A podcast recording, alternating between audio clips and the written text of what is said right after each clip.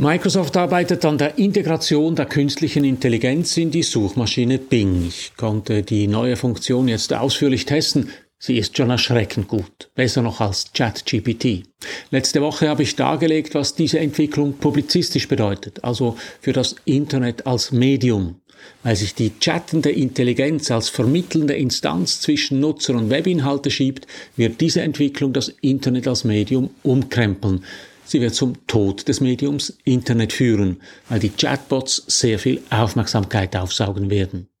Aber was bedeutet diese Entwicklung für uns als Menschen? Was heißt das, wenn wir plötzlich eine universelle Maschine zur Verfügung haben, die scheinbar alles weiß, auf alle Fragen eine Antwort hat und auf Knopfdruck Texte in beliebiger Form generieren kann? In meinem Wochenkommentar sage ich Ihnen diese Woche, warum ich glaube, dass die künstliche Intelligenz uns menschlicher macht, menschlicher machen muss. Mein Name ist Matthias Zehnder. Ich gebe Ihnen hier jede Woche zu denken. Mein Thema Medien und die Digitalisierung, mein Angebot konstruktive Kritik. Wenn Ihnen das gefällt, drücken Sie doch den Knopf für Abonnieren, dann verpassen Sie meinen nächsten Kommentar nicht.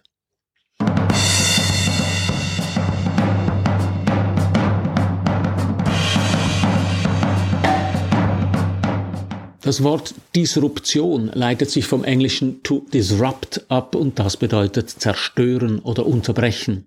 Neue Technologien haben oft ein disruptives Potenzial. Das heißt, dass sie in der Lage sind, bestehende Verhältnisse aufzubrechen, ja zu zerstören. Die künstliche Intelligenz, wie die Firma OpenAI sie mit ChatGPT vorgestellt hat, ist der Inbegriff einer solchen Technik. Die chattende Intelligenz wird das Internet, ja die Welt, wie wir sie kennen, massiv verändern. Bis jetzt war ChatGPT ein wackeliger Dienst, der oft nicht erreichbar war. Doch Microsoft hat Milliarden in die Firma dahinter investiert und ist daran, die KI in die Suchmaschine Bing einzubauen. Ich konnte den Dienst jetzt ausführlich testen. Wer eine Suchanfrage ins Suchfeld von Bing eingibt, erhält wie bis anhin Suchresultate als Weblinks. Unter dem Suchfeld konnte man bisher die Suche auf Bilder, Videos, Karten und Nachrichten konzentrieren. Diese Auswahl ist jetzt an erster Stelle um einen Chat-Knopf ergänzt. Drückt man diesen Knopf, verwandelt sich die Suchanfrage in die Frage in einem Online-Dialog. Wie bei ChatGPT kann man auf die Antwort, die Bing ausgibt, reagieren. Dabei weiß die Suchmaschine, was das Thema des Gesprächs ist. Man kann zum Beispiel nachfragen, erklär mir das genauer. Bing versteht dabei auch komplexe Fragen, die viele Einschränkungen und Bedingungen enthalten. Die Suchmaschine selbst gibt als Beispiel die Frage, welche Gerichte kann ich für mein wählerisches Kleinkind zubereiten, das nur orangefarbene Lebensmittel isst? Komplex ist die Frage, weil sie verschiedene Beschreibungen enthält. Es geht nicht nur um ein Kind, es geht um ein Kleinkind, es ist wählerisch und es ist nur orangefarbene Lebensmittel. Der Chatbot von Bing beantwortet die Frage nicht nur, sondern gibt auch gleich Kochrezepte aus. Anders als ChatGPT verlinkt Bing in der Antwort dabei die Quellen für die Antwort. Diese Fähigkeiten werden die Suche und damit den Zugriff auf Informationen im Internet dramatisch verändern. Die künstliche Intelligenz kann aber nicht nur Fragen beantworten, sondern auch eigene Texte in verschiedenen Sprachen und Stilen verfassen. Schlagzeilen haben die Gedichte und Haikus gemacht. Relevanter für die Praxis sind Gebrauchstexte wie kurze Erklärungen, E-Mails, aber auch Textabschnitte für Essays und Code in verschiedenen Programmiersprachen.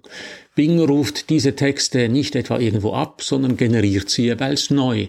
Die KI lernt dabei ständig dazu und verbessert ihre Schreibfähigkeiten mit jeder Interaktion.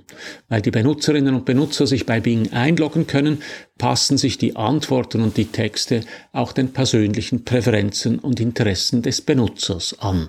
Bing wird so nicht nur die Suche im Internet drastisch verändern, sondern auch zu disruptiven Veränderungen beim Schreiben führen. Es ist nicht das erste Mal, dass neue Technologien zu einer Disruption führen. Bestes Beispiel sind die industriellen Revolutionen.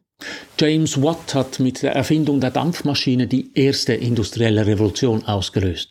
Mit der Dampfmaschine wurde Energie kontrollierbar und fast überall einsetzbar. Das führte zur Entstehung von Fabriken und Industrien. Aus der Sicht des Menschen hat die Dampfmaschine Muskelkraft durch maschinelle Kraft ersetzt.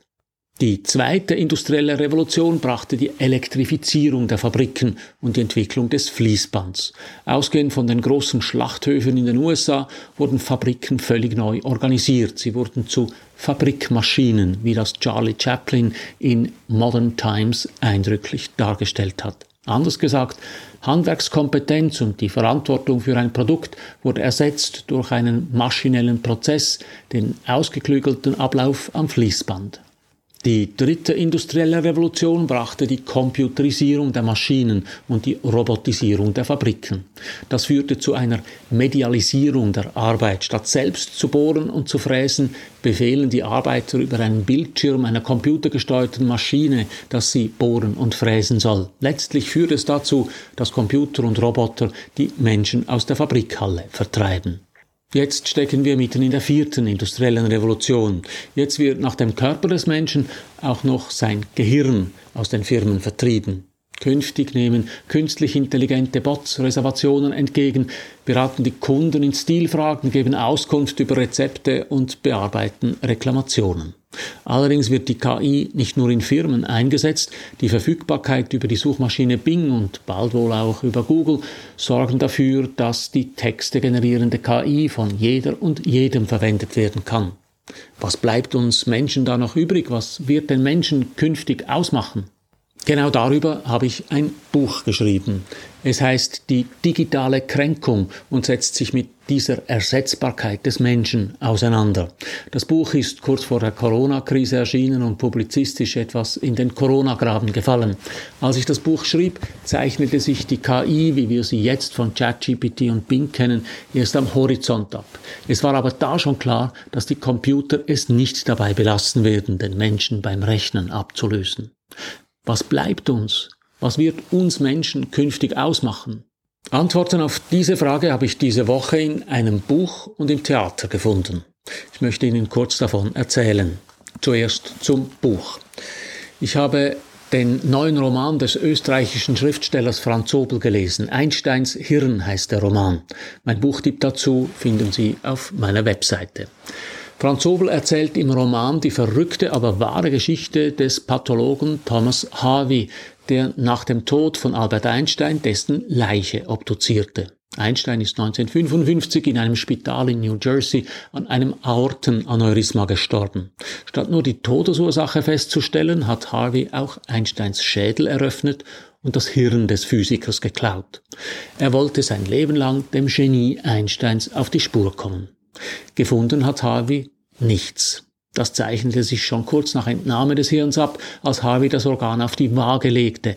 Einsteins Hirn wog nur gerade 2,711 Pfund. Es war leichter als der Durchschnitt. Dieses Organ, das sich die Relativitätstheorie ausgedacht, die Atombombe miterfunden hatte, wog weniger als der Denkapparat eines durchschnittlichen Dorftrottels. Das zeigt, der Kreativität, der Genialität des Menschen kann man nicht mit Waage und Zirkel zu Leibe rücken. Das, was den Menschen ausmacht, ist sein Geist und den hat bisher noch kein Anatom und kein Neurologe aufgespürt. Das zweite Erlebnis dieser Woche war ein Besuch von Shakespeares Ein Sommernachtstraum im Theater Basel. Antu Romero Nunes hat die Komödie um Liebe, Lust und Träume als Theater in einer Schulaula inszeniert. Bei Shakespeare probt eine Gruppe von Handwerkern das Theaterstück Pyramus und Thisbe, das sie an der Hochzeit von Theseus, dem Herzog von Athen, aufführen wollen. In der Inszenierung des Theaters Basel sind es Lehrerinnen und Lehrer an einer Schule, die in der Aula proben und die Rollen verteilen. Regisseur Nunes greift damit die Aufführungsgeschichte des Sommernachtstraums auf.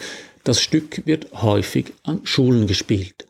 In Basel spielen sieben Schauspieler alle Rollen auf den drei Ebenen. Der Ebene der Handwerker, respektive der Lehrer, der Ebene der Athener mit Demetrius, Lysander, Helena und Hermia und der Ebene von Waldkönig Oberon, seiner Frau Titania und den Elfen. Das Resultat ist ebenso packend wie lustig.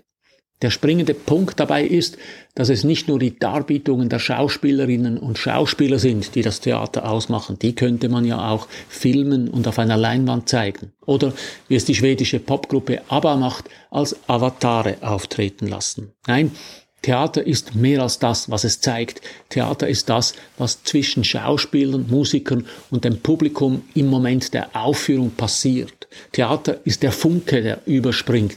Dieser Funke ist es, der uns zu Menschen macht. Der Funke im Gehirn von Einstein, der seine Genialität ausmachte. Der Funke, der bei einer Aufführung überspringt, der beim Musikmachen, Spielen, Lieben, Lachen, Schreiben und Tanzen sich entzündet und ja, auch beim Arbeiten. Ein Funke, der entsteht, wenn ein Mensch sich leidenschaftlich engagiert und dabei Kopf und Kragen riskiert. Genau das kann die KI nicht. Sie ist furchterregend schnell und präzise. Sie weiß auf erschreckend viele Fragen eine Antwort. Das schon. Aber die Grenzen der KI werden sichtbar, wenn man sie auffordert, einen Witz zu erzählen. Das Resultat sind brave Flachwitze. Ein Beispiel. Was ist grün und steht vor der Tür? Ein Klopfsalat. Haha. Wenn es um Humor geht, wird es eng für die KI. Sie darf sich nicht exponieren, kein Tabu ankratzen, keine Grenzen überschreiten. Ätzender Spott, hintersinnige Sottise, suffisantes Augenzwinkern, Fehlanzeige. Das kann sich Microsoft nicht leisten. Doch Witz und Satire haben immer auch mit dem Kratzen an Grenzen zu tun. Und das gilt nicht nur für die komische Kunst, es gilt auch für die anderen Fächer. Der Funke springt dann über, wenn Künstler Kopf und Kragen riskieren und Grenzen überschreiten, dass die Funken stieben. Das kann die KI nicht. Nicht nur, weil sie es nicht darf, sie kann es nicht, weil eine KI nichts mit Intelligenz zu tun hat, sondern nur mit Berechnung. Die vorliegenden KI-Modelle generieren Text aufgrund von Wahrscheinlichkeiten. Sie können sehr gut abschätzen, welche Worte wahrscheinlich eine sinnvolle Antwort ergeben können. Das ergibt vernünftige Texte für E-Mails und Kondolenzkarten für Gebrauchstexte im Alltag. Es ergibt keine kreativen, berührenden Texte. Echte Kreativität hat mit Überraschung zu tun und folgt gerade nicht der Wahrscheinlichkeitsrechnung. Die KI ist deshalb der perfekte Sprachroboter für die industrialisierte Sprachverwendung, aber die Texte werden uns nicht bewegen. Was heißt das jetzt für uns Menschen? Welches Feld bleibt uns da noch? Im Umgang mit der KI ist das klar. Uns bleibt die Frage, nicht nur die Frage, die wir der KI stellen, das auch. Ohne Frage bleibt die KI stumm. Uns bleiben die Fragen, die wir der Welt stellen, im Sinne der Neugier und der Entdeckerlust. Da sind wir wieder beim Verschieben von Grenzen, im Sinne des Befragens von Kunst und Kultur und auch und vor allem die Frage im Sinne der Anteilnahme. Schon vor 800 Jahren hat Wolfram von Eschenbach das im Parzival auf den Punkt gebracht. Der junge Artusritter Parzival kann den Leidenden an Fortas erst erlösen, als er nach dessen Leiden fragt. Ich glaube deshalb, es sind nicht die Antworten, die uns Menschen ausmachen, es sind die Fragen. Die KI nimmt uns vielleicht einen Teil der Antworten, aber uns bleibt das Fragen. Indem uns die KI zwingt, uns stärker auf das Fragen zu konzentrieren, vielleicht sogar mehr zu fragen und mehr in Frage zu stellen, macht uns die KI menschlicher. So viel für heute. Drücken Sie doch noch schnell den Abonnieren und den Gefällt mir Knopf, dann hören wir uns in einer Woche wieder. Alles Gute.